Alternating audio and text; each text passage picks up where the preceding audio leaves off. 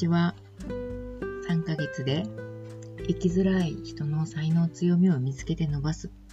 HSS 型 HSP がブレなくなるブレーン塾主催の時です。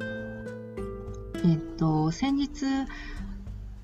えっと、スタディハックっていうサイトですかね、に、あの、ご紹介いただいたんですけれども、HSS 型 HSP の研究家としてご紹介いただいたんですけど、それを見て登録してくださった方がたくさんいらっしゃいました。で、えー、メルマガに登録してくださった方ですね。で、えっと、その頃に登録された方から、あのー、メールをいただきまして、えっと、HSP のチェックをしてみました。結果は100以上ありましたということで、と、謙遜して答えたのか、答えた方だっていうふうに思われてチェックしたのに100以上ついたそうなんですね。それが、あの、60以上なら HSP の可能性高いというふうに私がなんか、そう、あの、公表というかですね、えー、書いてあいたので、その、この方がですね、逆にその、こんな低い数値で HSP になるんだっていう、なんか、驚き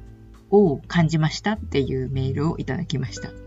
なんかこれ読んでてですね、ちょっとおかしくなってしまったので、ご紹介させていただきました。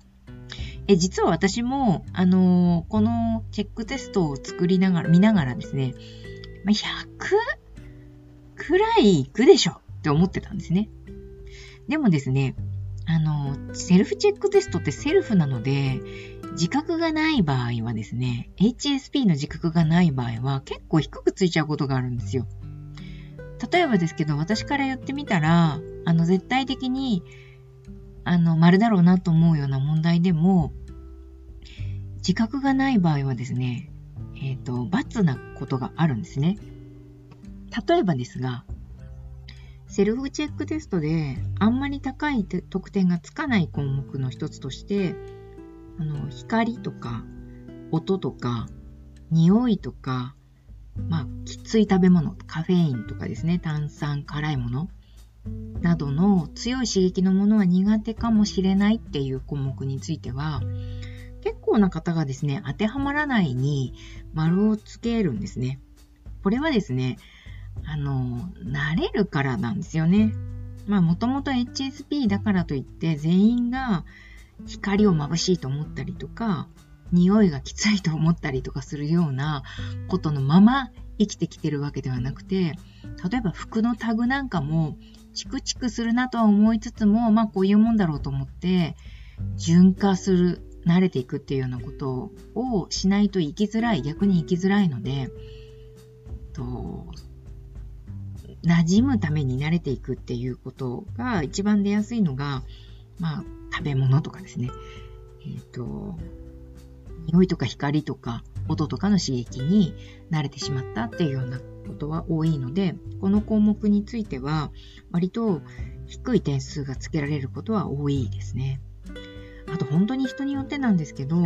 えっ、ー、と、大きな生活の変化で動揺しやすいと思うとかっていうような項目についても、得点が低い方がいらっしゃるんですね。これは、あの、動揺してるつもりがないとか、こんなことで動揺していたら生きていけないとかですね。そういうような、まあ、気持ちの持ち方あるいはその自分を慣れさせてしまっているっていうことが、ま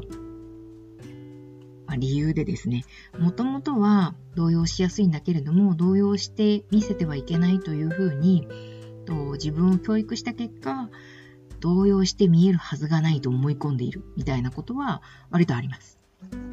なので、うんとまあ、自覚があるものを、あのー、60個以上あれば、まあ、HSP と言ってもいいんじゃないですかねというようなレベルで60個っていうふうに、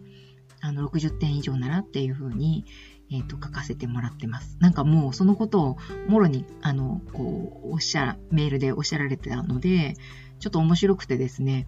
あの、笑ってしまいました。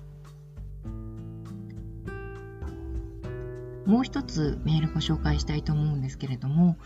メルマガにですね、必ず成功すると分かっていたら何をやりたいっていうふうに自分で聞いて、自分に聞いてみてくださいっていう、あの、回があったのって覚えてらっしゃいますか？独り言セラピーっていう名前のついてる、そのセラピーなんですけど、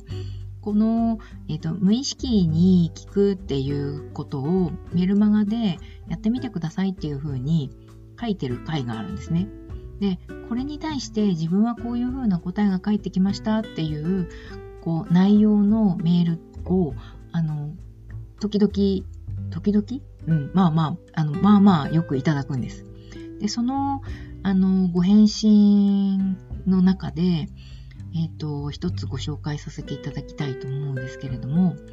あの、まあ、内容は、あの、書いてくださってないんですね。こっぱずかしいのでっていう風に、あの、内容は言いたくないんですけどっていう風に書かれてるんですけど、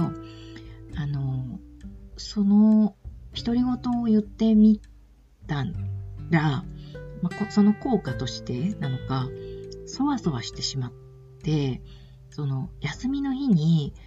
まあ、早起きをして、家事全般を済ませて、えっ、ー、と、始めちゃったそうなんです。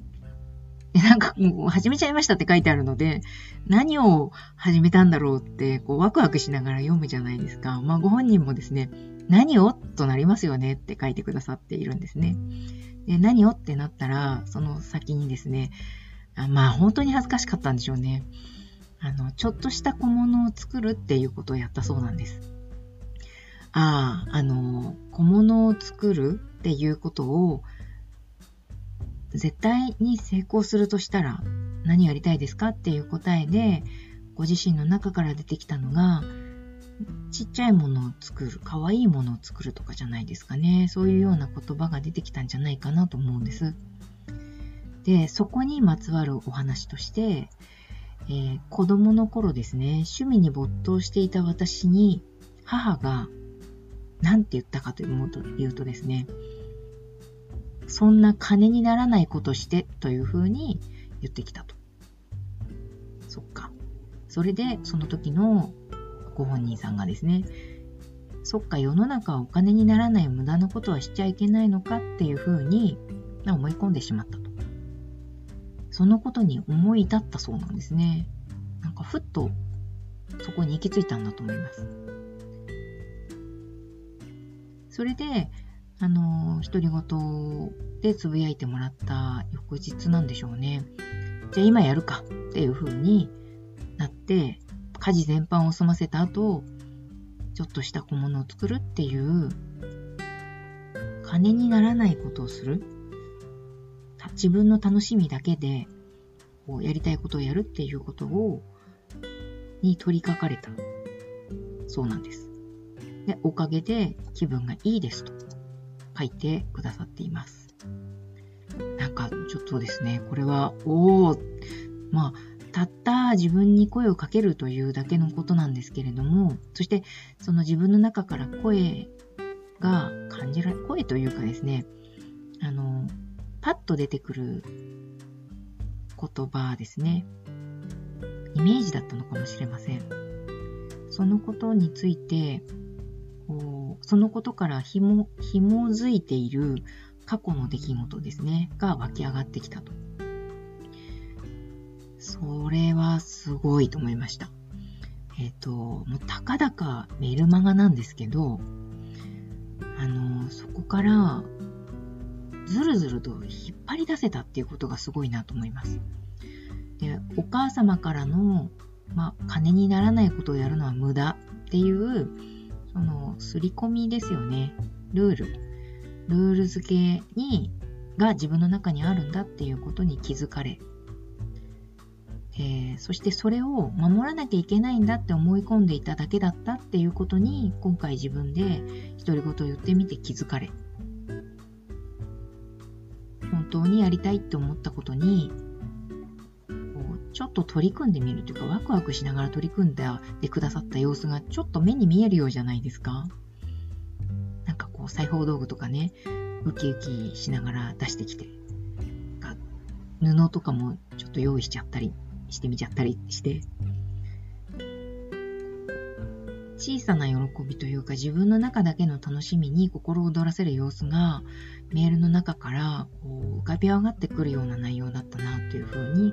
思いました。これもちろん許可いただいて、えっと、ご紹介してもいいですかというふうにご確認させていただきましたら、あの皆さんのお役に立てるんだったらぜひというふうにご快諾いただきましたので、ご紹介させていただきました。どうでしょうね。皆さんもなんか、その自分の中に、えー、湧き上がってくる記憶というかなんか紐づいている記憶、出来事が出てくることってあるかもしれないんですが、そういうことが、まあ、理由で、えー、今の自分に制約を作ってしまっている可能性っていうのはあると覚えておいてください。では今日はこの辺で失礼します。